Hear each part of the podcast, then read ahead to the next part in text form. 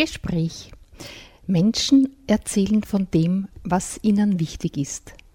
Eine Sendung von und mit Eva Schermann.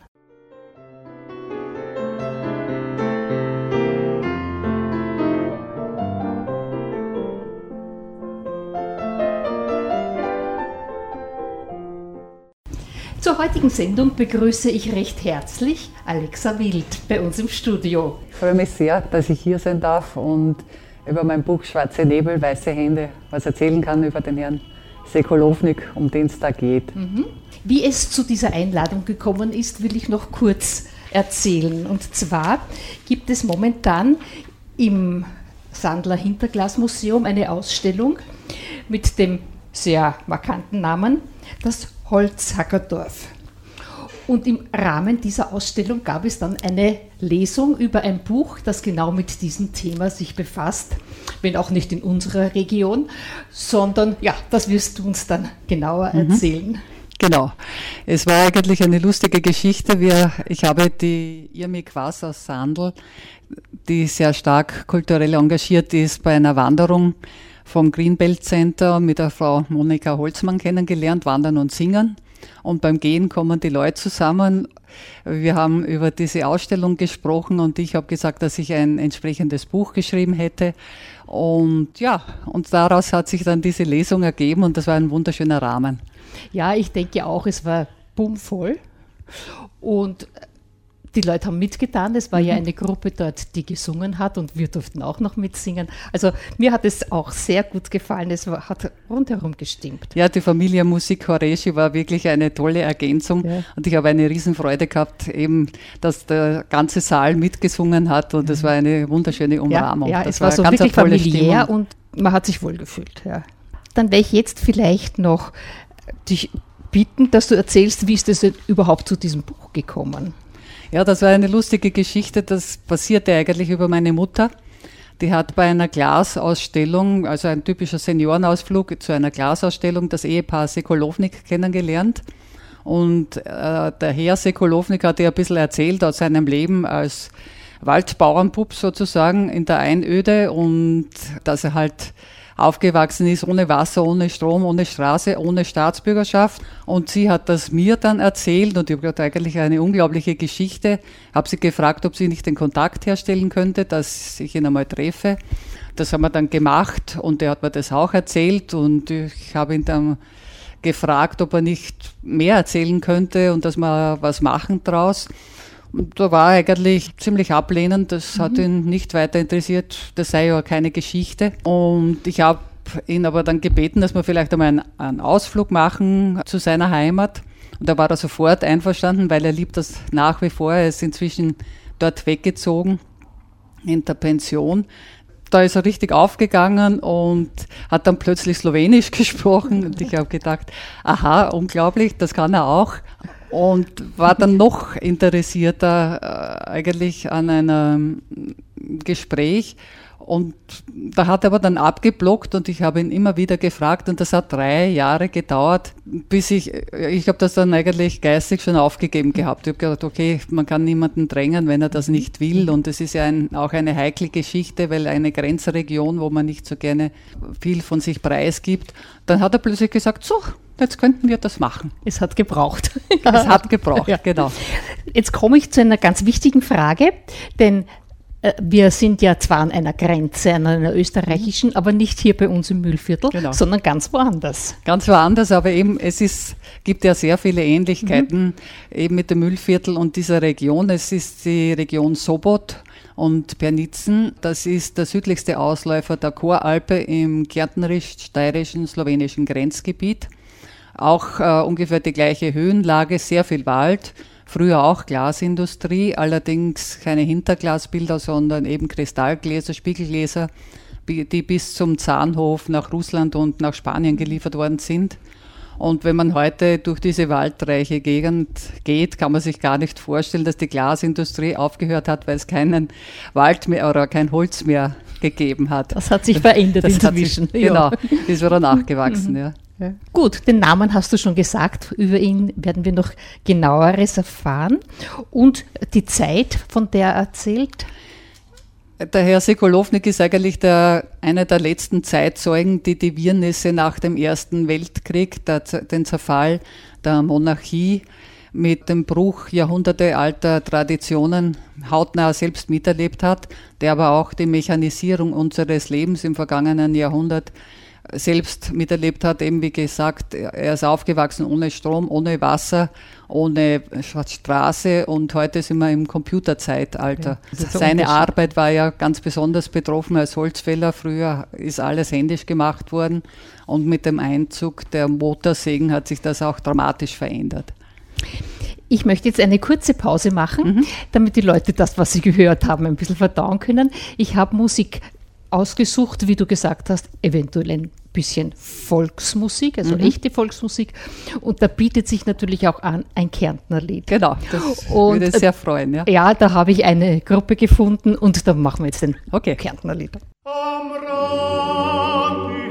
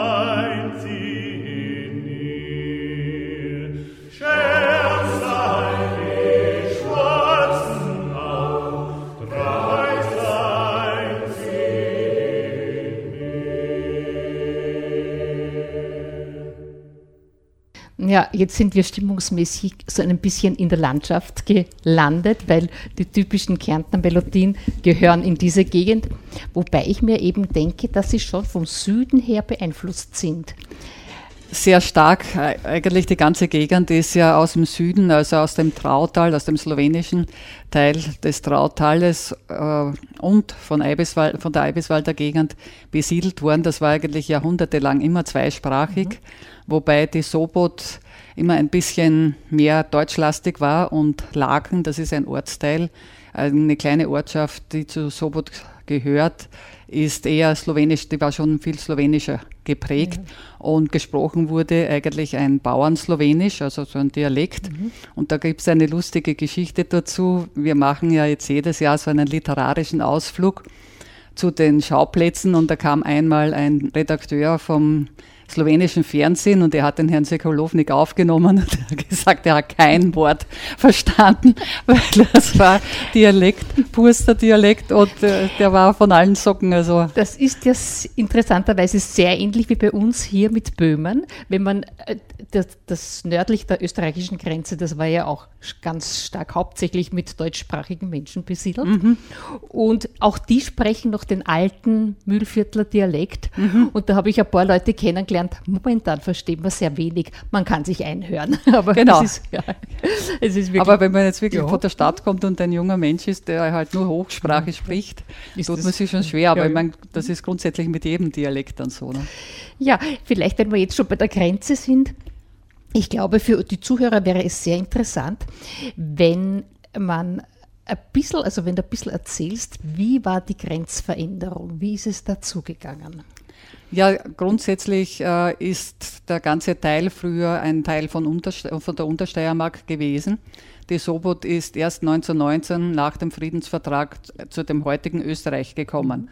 Das hatte auch eigentlich katastrophale Auswirkungen auf die Wirtschaft dieser Gegend, weil alles ins Trautal nach Süden ausgerichtet war. Also das spätere Königreich der Serben, Kroaten und Slowenen. Ab 1929 hieß das dann Jugoslawien.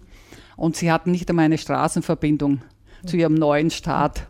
Und das war für die Bauern einfach schrecklich, weil sie brachten ihr Holz nicht weg, auch mit dem Glas und Holzkohle wurde sehr stark dort auch produziert, aber auch die Bauern generell haben ihre Produkte nicht nach Innerösterreich sozusagen ja, ja. bringen können oder halt nur sehr unter sehr schwierigen Umständen. Weil das schilderst du ja auch ein bisschen im Buch, wie genau. das war mit den, äh, wer wohin kommt ja. wer das entschieden hat. Genau, da würde ich gerne mhm. eine kleine Passage vorlesen, weil das schildert auch sehr gut, wie sich das verändert hat. Am Anfang waren die Grenzen ja relativ durchlässig. Das hing auch damit zusammen, dass das Königreich äh, oder eben das spätere Jugoslawien noch gar keine Bürokratie hatte. Die hatten mhm. nicht die Beamten, mhm.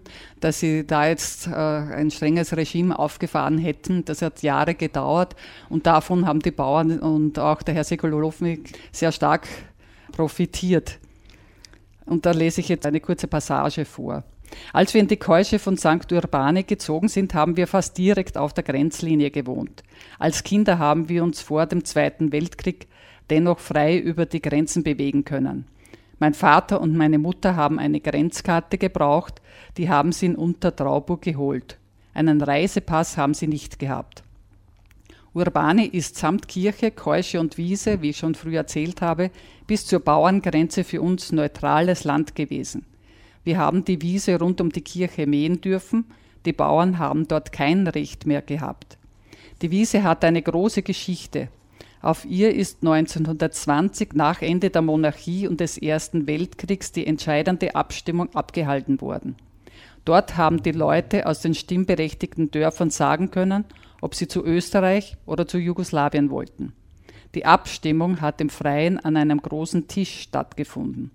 So wie die Leute gestimmt haben, so ist die Grenze gezogen worden. Pernitzen ist zu Jugoslawien gekommen, Sobot zu Österreich, Laken ist geteilt worden. Krumbach bis Zweibach ist ebenfalls an Österreich gegangen. Zweibach übrigens heute existiert überhaupt nicht mehr. Es gibt nur mehr Grundfesten, wenn man weiß, wo sie sind. Sie sind Eine natürlich Wüstung sozusagen. Genau, ist mhm. überwachsen. Die nach der Wahl österreichischen Einheimischen haben zwar in Zweibach nach 1920 noch die Brücke benutzen dürfen, mit Fuhrwerk ist es aber mit Grenz, nur mit Grenzkarte erlaubt gewesen. Damit die Grenze wenige Meter unter der urbane Kirche verläuft und so die Kirche zu Jugoslawien gekommen ist, haben die Bauern von Bernitzen, die für Jugoslawien gestimmt haben, ein bisschen geschwindelt. Ursprünglich sollte die Staatsgrenze bei der Bauerngrenze verlaufen, so ist sie auch ausgemessen worden.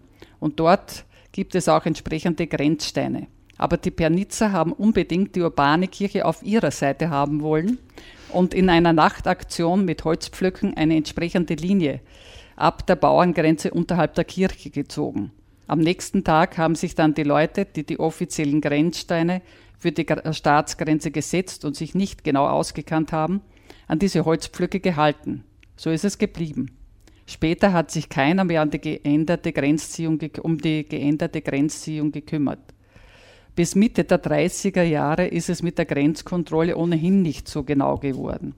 Auch nicht von den Jugoslawen. Die Grenzsoldaten haben immer die gleiche Tour gehabt.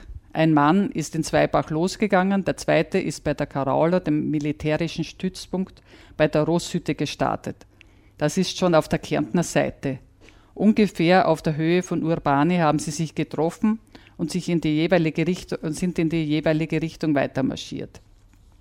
Und eben das hat sich dann erst in den 30er Jahren verschärft. Dann gab es plötzlich mehr Grenzsoldaten, aber richtig dicht ist die Grenze dann erst nach dem Zweiten Weltkrieg geworden. Es wäre ja interessant, ob die jetzigen Bewohner sich irgendwie darüber äußern, wie ihre Vorfahren gestimmt haben, wohin sie wollen. Das ist klar. Also ja. das wissen die Einheimischen alle, wie die gestimmt haben.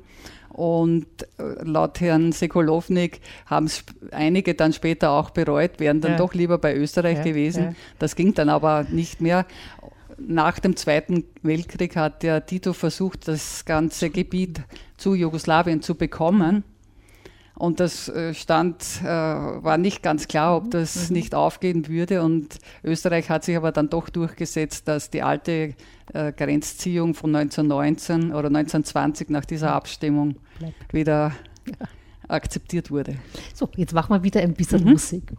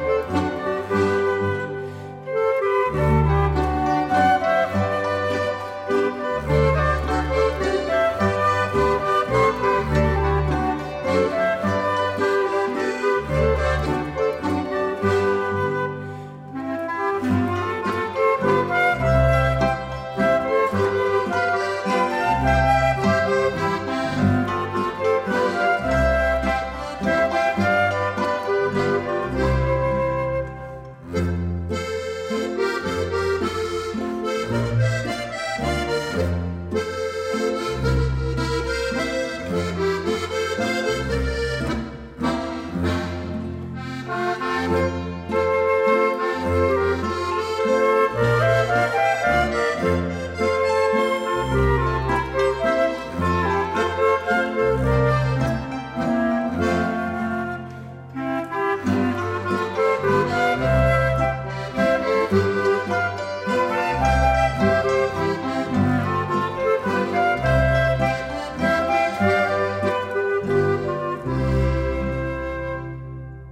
Für mich interessant an dem Buch ist ja der Stil, denn du hast das so übernommen, wie er es erzählt hat.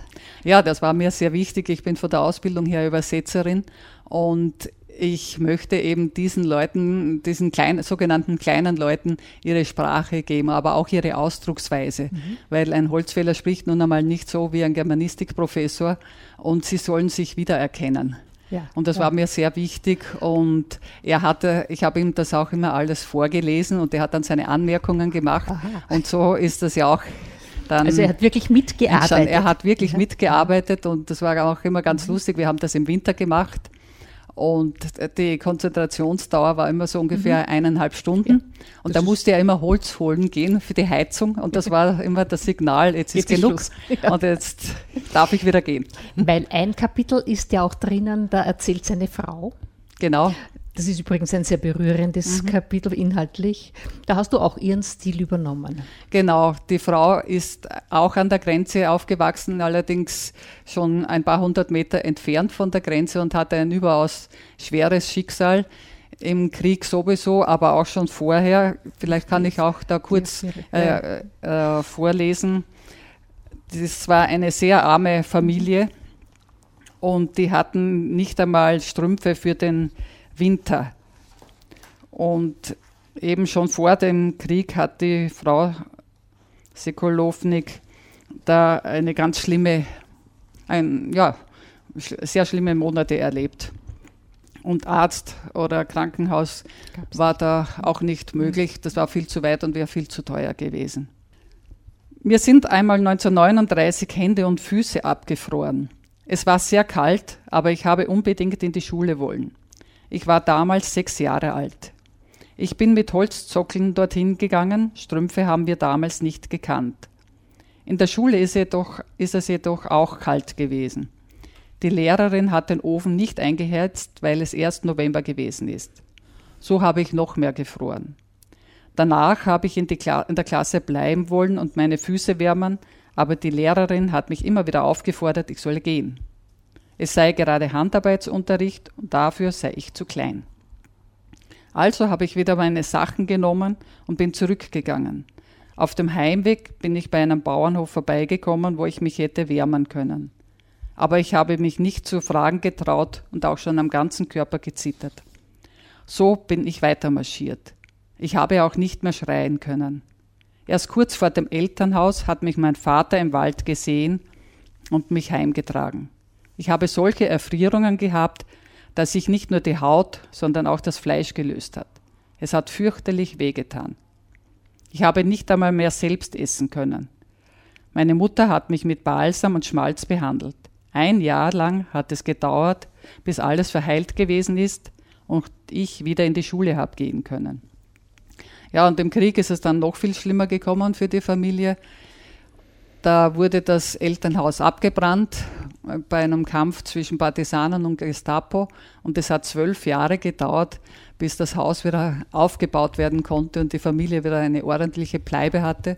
Also die haben wirklich Rinden zusammengestellt über die Mauerreste und haben so in diesen kalten Wintern auch hausen müssen. Man kann das nicht anders bezeichnen. Und die Frau war auch ihr Leben lang kränklich und ist leider voriges Jahr auch gestorben.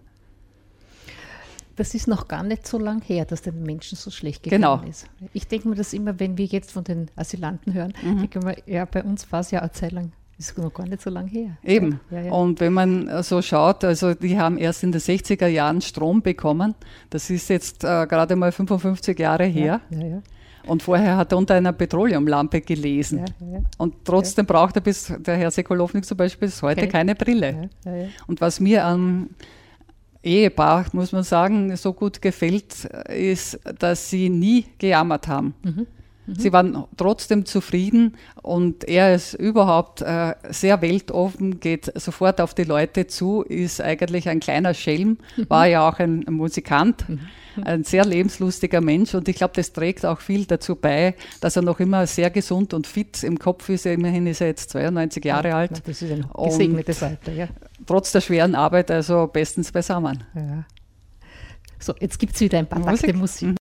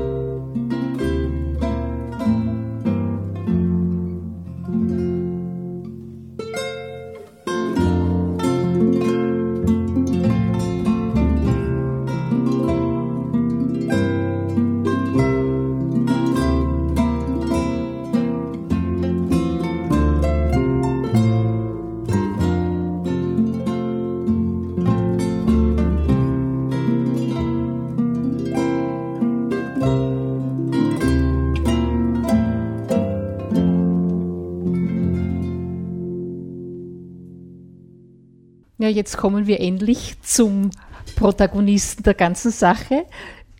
Äh, er und seine Familie. Da mhm. gibt es ja einiges Interessante. Ja, das war eine sehr äh, interessante Familie, kann man sagen. Das auch, zeigt auch das bunte Gemisch. Es ist einfach hin und her geheiratet worden zwischen slowenisch- und deutschsprachigen Familien über den Berg hin und her. Und wie er es bezeichnet, es war richtiges Mischmasch und ja, es hat funktioniert. Genau. Und äh, ja, die Sitten waren ganz anders und die Leute waren alles andere als zimperlich, wie auch das Beispiel eines Onkels vom Herrn Sekolownik zeigt. Die Familie, kann ich dazu sagen, die Mutter war eine Tagwerkerin und der Vater war auch schon Holzfäller. Die Onkeln waren Musikanten und ja, von einem erzähle ich. Einer hat in St. Vinzenz hinter Sobot gelebt, der andere in Lavamünd. Dieser ist technisch sehr talentiert gewesen. Er hat sich sein eigenes Elektrizitätswerk gebaut. Aber er war ein Spitzbub. In den 30er Jahren hat er sein eigenes Geld gemacht. Auch die Maschine dafür hat er selbst zusammengebaut. Damals hat er draußen in Jugoslawien gelebt. Am Anfang ist alles gut gegangen. Der Onkel hat mit seinem selbstgemachten Geld eingekauft. Aber dann ist er einmal mit einem Körper voll selbst erzeugter Münzen in ein Gasthaus gekommen. Er hatte da schon großes Vertrauen in sich selbst und hat eine der großen Münzen mit Schwung auf den Tisch geworfen. Er hatte vorher wohl auch schon viel getrunken. Jedenfalls ist da die Münze auseinandergefallen. Mein Onkel hatte anscheinend zu viel Glas beim Geldmachen erwischt und zum Metall gemischt. Die Kellnerin hat das gesehen und sofort nach der Polizei gerufen. Aufs Geldmachen ist in Jugoslawien draußen die Todesstrafe gestanden. Damals ist man noch streng gewesen. Die Polizei ist auch gleich gekommen. Da hat mein Onkel seine Pistole gezogen, sie angelegt und sich damit vom Unterkiefer durchs linke Auge geschossen. Daraufhin ist ihm die Todesstrafe erlassen worden, weil er selbst versucht hat, sich umzubringen.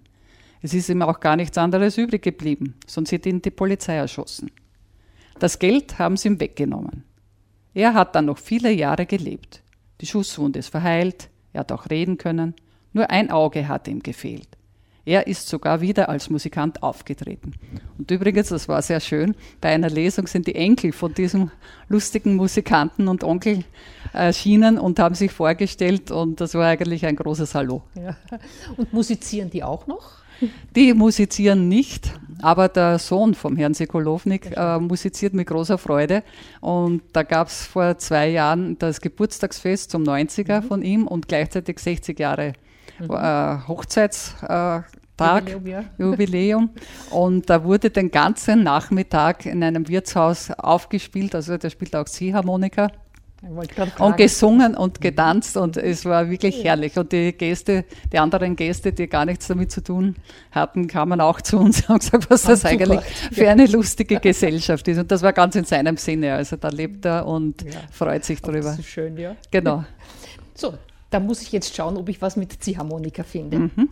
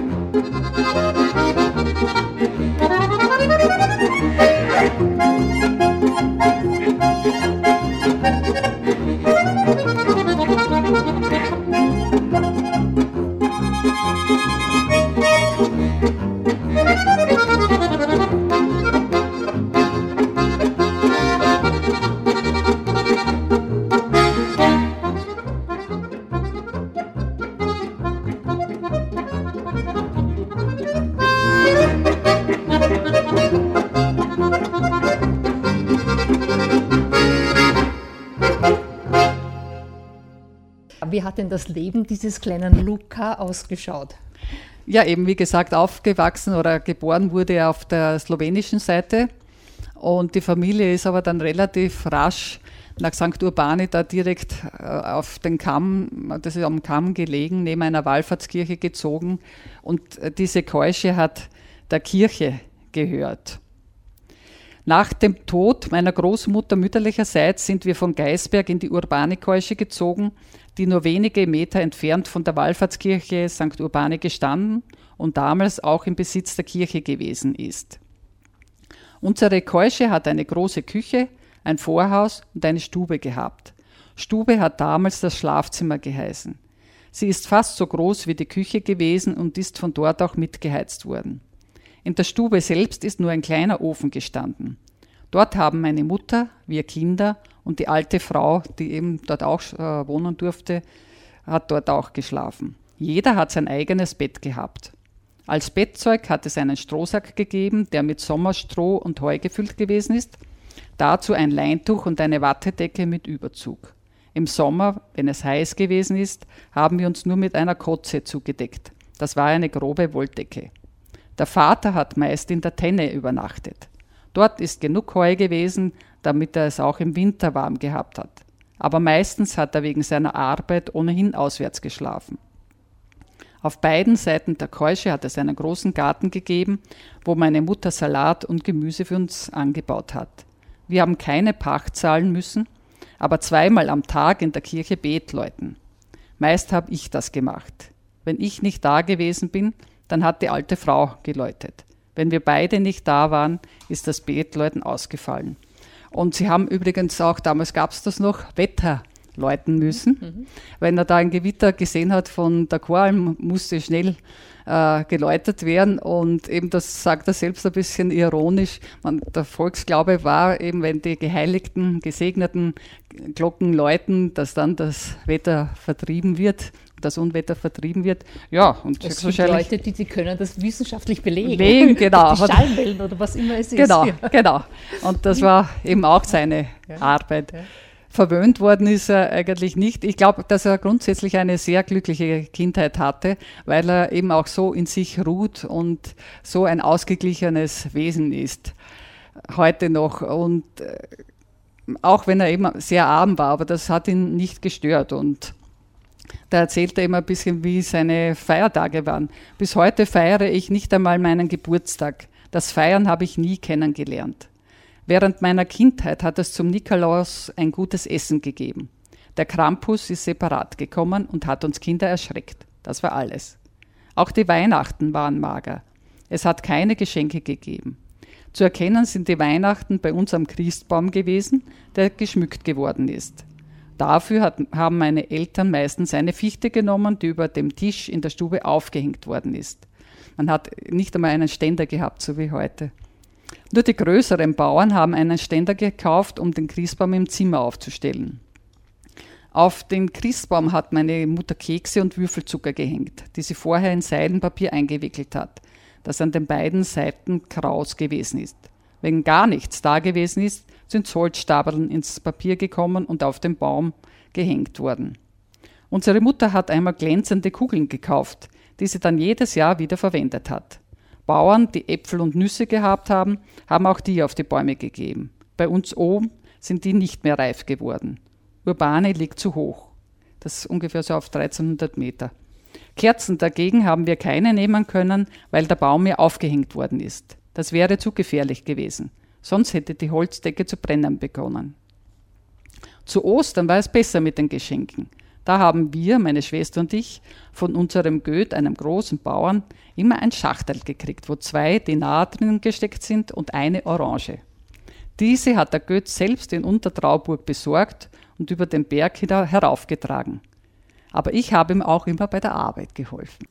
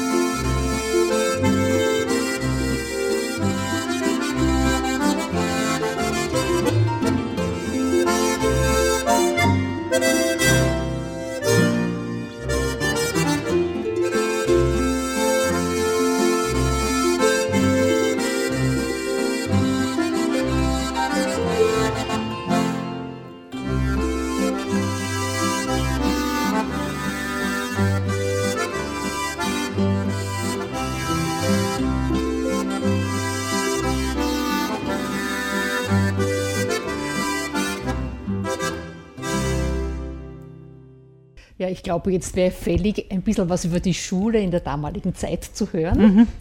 Ja, der Herr Sekolownik hat ein Schicksal diesbezüglich gehabt, was heute viele Schüler freuen würde, höchstwahrscheinlich. Er ist nämlich nur drei Jahre in die Schule gegangen. Er hätte aber gerne mehr gehabt.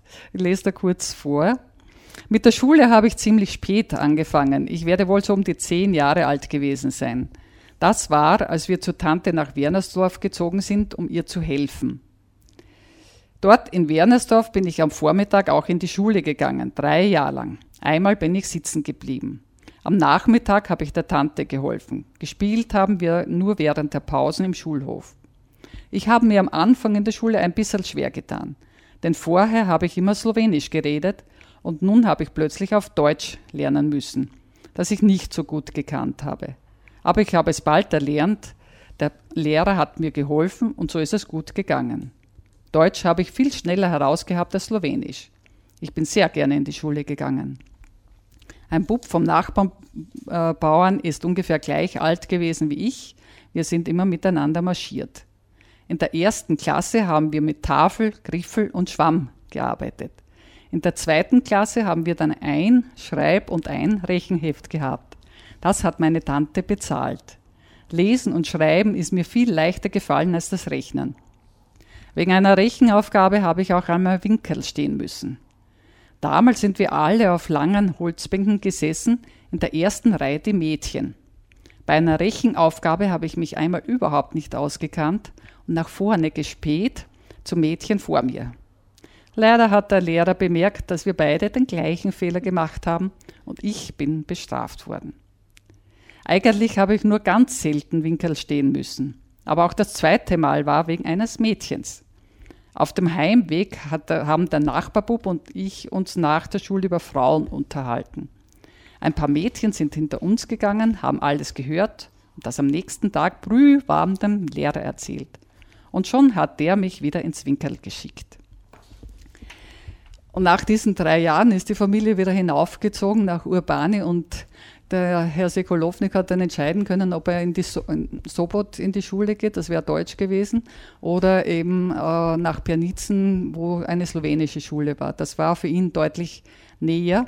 Allerdings hat der Lehrer befunden dort, dass er erst wieder ordentlich Slowenisch lernen müsse, ein Jahr lang, und dann dürfe er erst in die Schule gehen. Und inzwischen hat er aber dann, wie er erzählt, beim Pfarrer in Bernitzen eine Stelle als Halterbub bekommen. Ich lese dann noch kurz weiter. Der Pfarrer war ein ganz lustiger Mensch. Schon in aller Herrgottsfrüh hat er gejuchzt und wie ein Vogel gepfiffen. Viele Leute haben ihn dennoch nicht mögen, weil er die Sonntagsmesse für 10 Uhr angesetzt hat, selbst aber erst um 11 Uhr oder noch später aufgetaucht ist. Er hat später die Kirche verlassen und als Briefträger gearbeitet. Er soll erschlagen worden sein. Ich habe ein Jahr lang beim Ziegen und Schafe gehütet. Weidezäune sind damals noch nicht üblich gewesen. Er hatte auch noch vier Kühe und Schweine. Obwohl der Pfarrhof nur wenige Meter unterhalb der Schule gewesen ist, habe ich deshalb keine Zeit mehr fürs Lernen gehabt. Interessiert hat es mich dann auch nicht mehr. Und beim Pfarrer habe ich es sehr gut gehabt. Es hat viel zu essen gegeben, der Pfarrer und die Köchin sind sehr nett zu mir gewesen. Geschlafen habe ich im gleichen Zimmer wie die Pfarrersküche.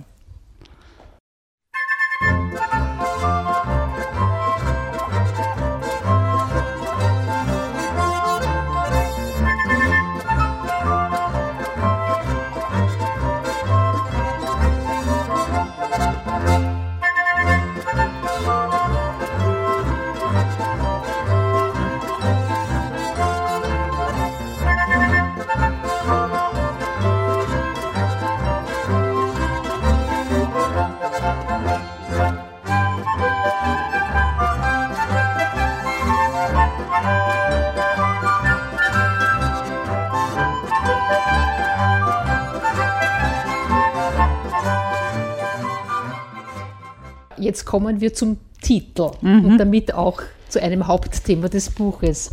Schwarze Nebel, weiße Hände. Wie bist du zu dem gekommen?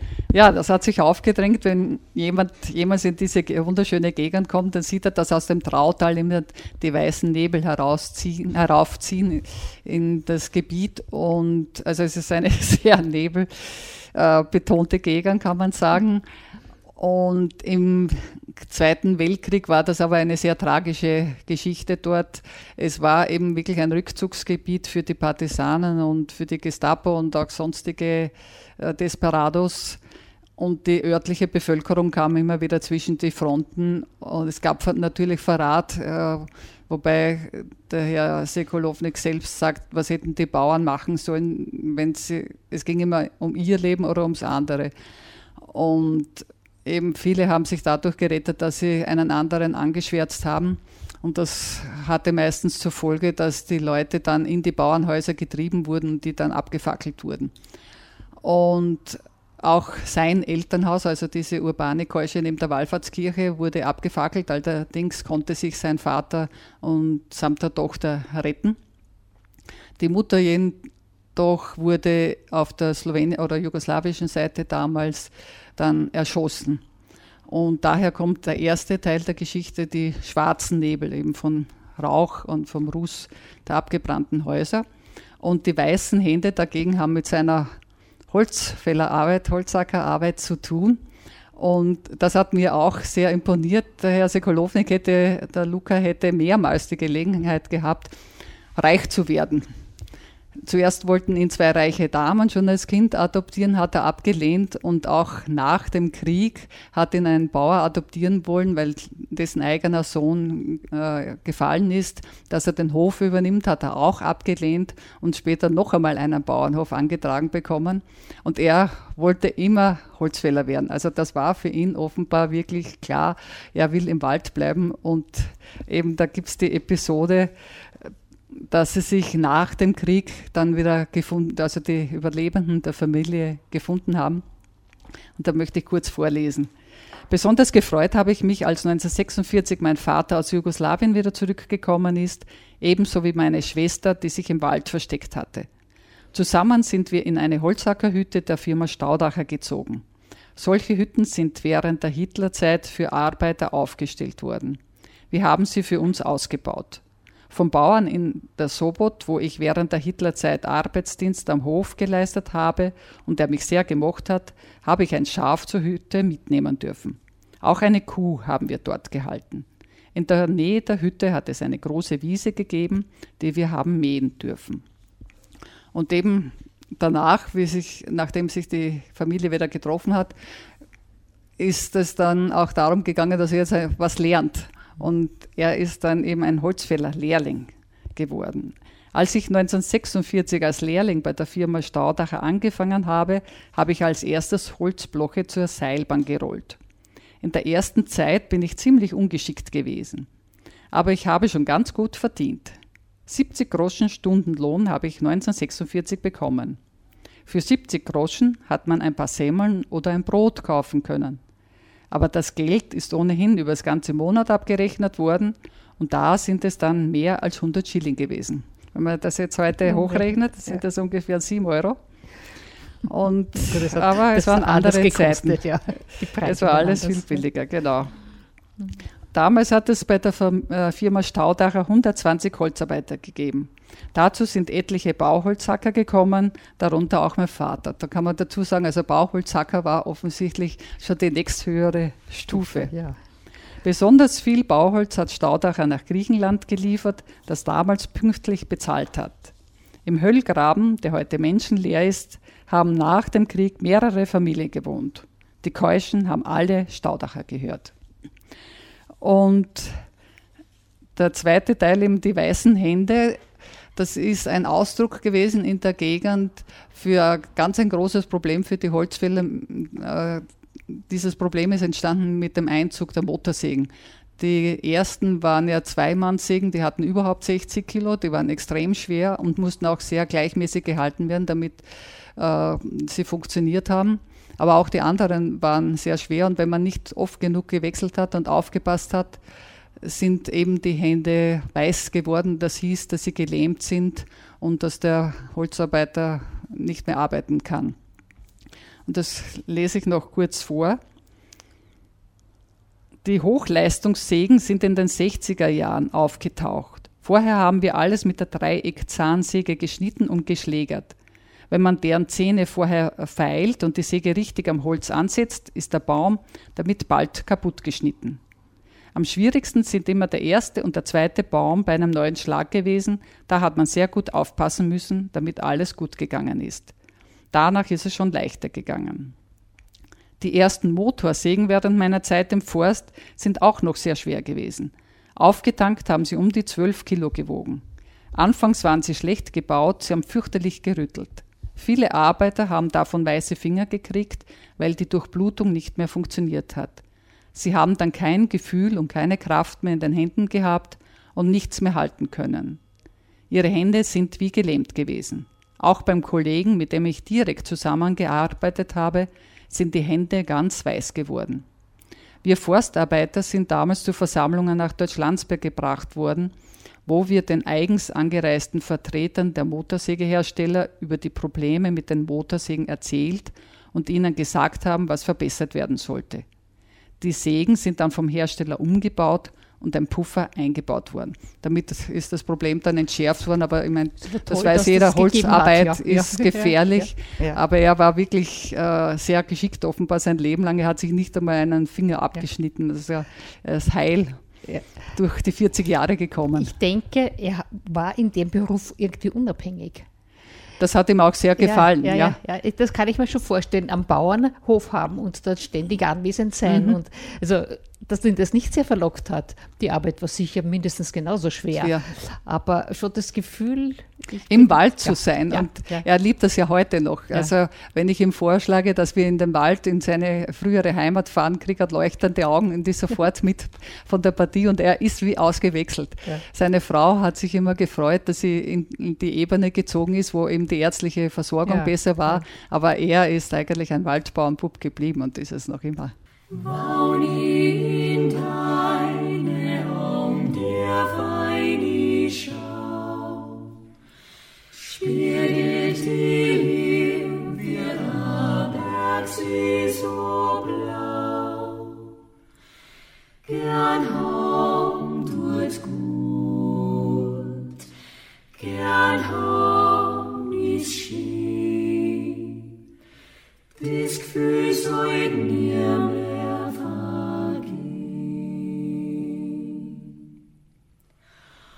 unsere zwei Herzen im gleichen Tag schlagen und die Gedanken dieselbe oft so. Gern hom tut's gut, gern hom ist schön, das Gefühl soll nie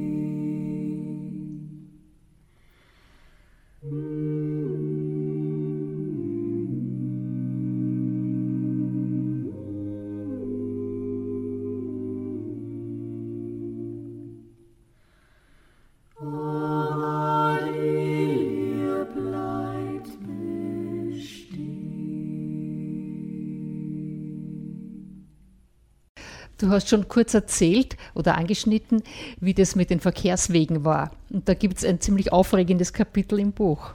Genau, also nicht nur oben bei der Urbanikirche gab es keinen Strom und keine Straße, sondern auch später, wo die Familie dann gelebt hat, also eben bis 1974 hat das gedauert, dass eine durchwegs asphaltierte Straße auf der Sobot gebaut wurde. Und eine Geschichte handelt von der Tochter, was das bedeutet, weil man weder Auto noch Telefon noch eine Straße hat. 1970, wir haben noch kein Telefon gehabt, aber auch kein Auto, haben meine Frau und ich uns manchmal fürchterliche Sorgen um unsere Tochter gemacht. Sie ist damals in Anfels in die Hauptschule gegangen und hat unter der Woche in einem Heim gelebt. Nur an den Wochenenden hat sie heim können. Und auch das nicht immer.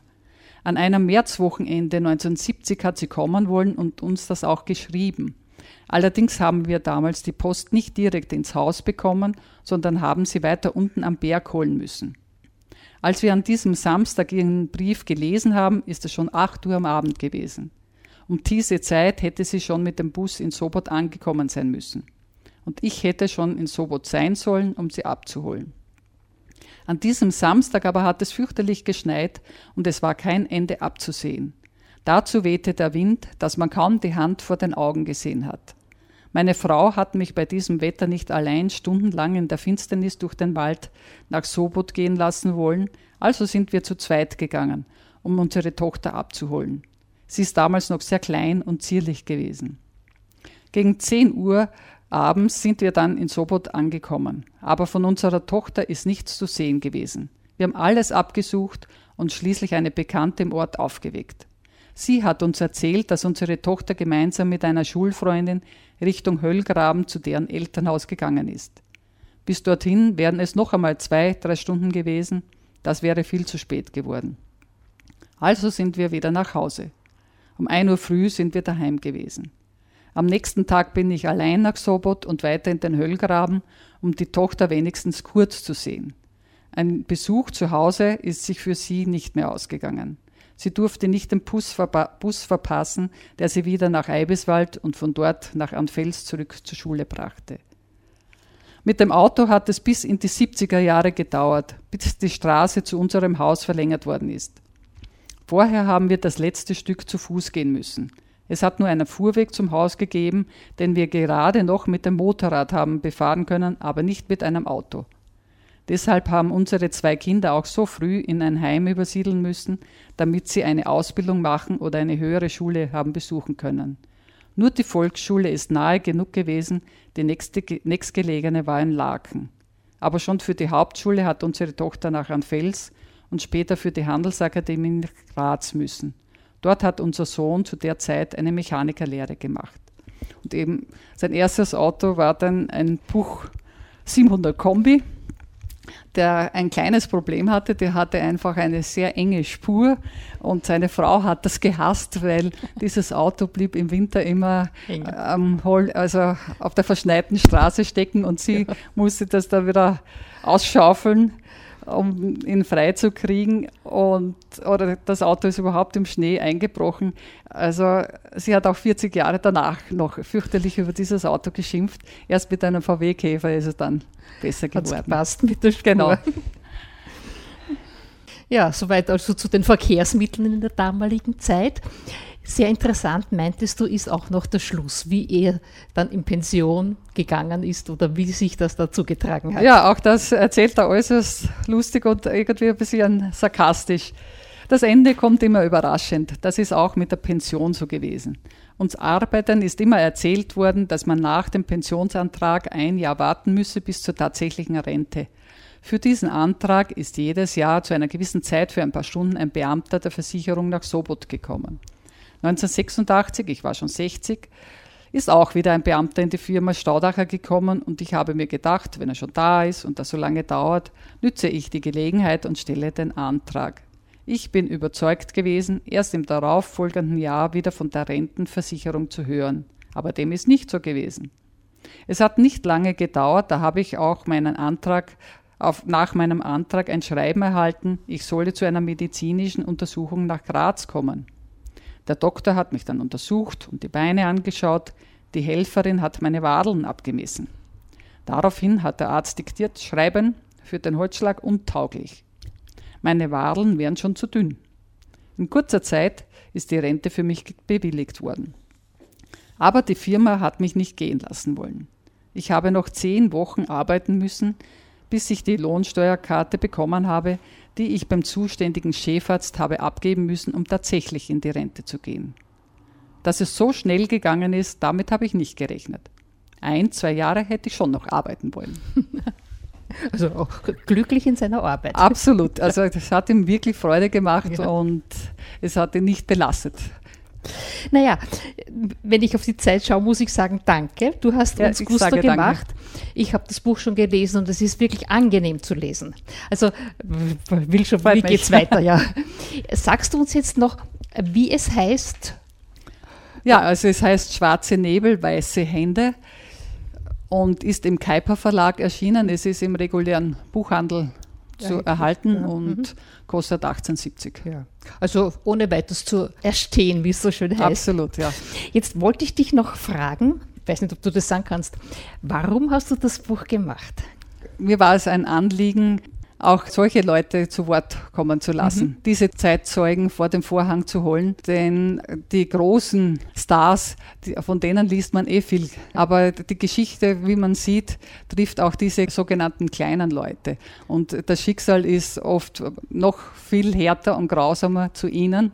Und mich hat es auch besonders gefreut, dass er eben seinen Lebensmut nie verloren hat, dass er nie äh, vergrämt war und dass er so auch für uns selbst ein Vorbild sein kann, wenn es einmal eine schwierige Zeit gibt. Und nach deiner Erzählung ist er ein humorvoller, liebenswerter Mensch. Absolut. Ja. Und ich dir, danke, dass du uns diesen Menschen näher gebracht hast. Ich sage danke für die Einladung und es hat wirklich sehr viel Freude gemacht. Ja, dann sage ich noch ganz kurz, die Sendung gibt es dann auch im Archiv zum Nachhören und ich hoffe, unseren Zuhörern hat es gefallen. Gast heute war Alexa Wild mit ihrem Buch Schwarze Nebel, weiße Hände. Dankeschön. Dankeschön. Wiederhören.